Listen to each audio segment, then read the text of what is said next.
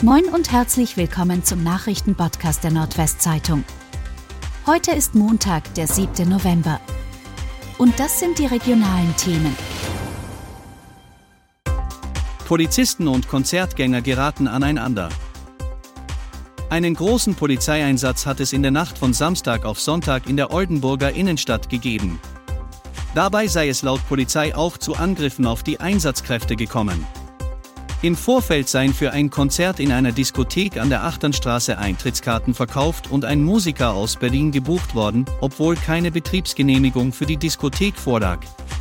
Nachdem die Polizei Informationen über das illegale Konzert erhalten hatte, hätten Beamte um etwa 23.30 Uhr erste Maßnahmen getroffen, um die Veranstaltung aufzulösen. Aus einer Gruppe heraus sei es zu Angriffen auf die Polizisten gekommen. Der Einsatz selbst soll sich über mehrere Stunden bis in den frühen Morgen erstreckt haben. Baskets gewinnen in Frankfurt. Die EWE Baskets feierten am Sonntag ihren vierten Bundesligasieg in dieser Basketballsaison. Sie gewannen 77 zu 70 gegen die Frankfurt Skyliners.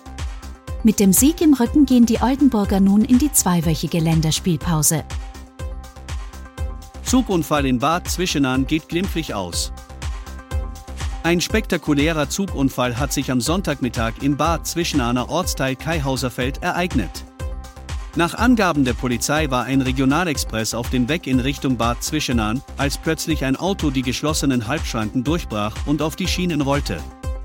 Die Autofahrerin, eine 70-jährige Frau aus Rastede, hatte offenbar sowohl die Schranken als auch das rote Signal zu spät bemerkt, vermutet die Polizei.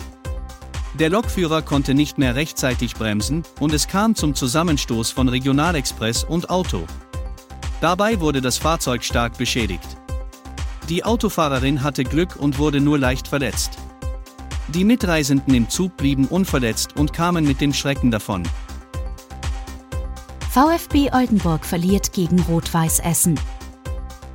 Der VfB Oldenburg hat am Sonntag das Spiel gegen Rot-Weiß Essen verloren.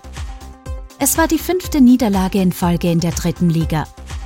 Trotz einer frühen Führung und einer starken Aufholjagd kassierte die Mannschaft von Trainer Dario Fossi am Sonntagnachmittag vor 7797 Zuschauern eine 3 zu 5 Heimpleite im Marschwegstadion und steckt endgültig ganz tief im Abstiegskampf.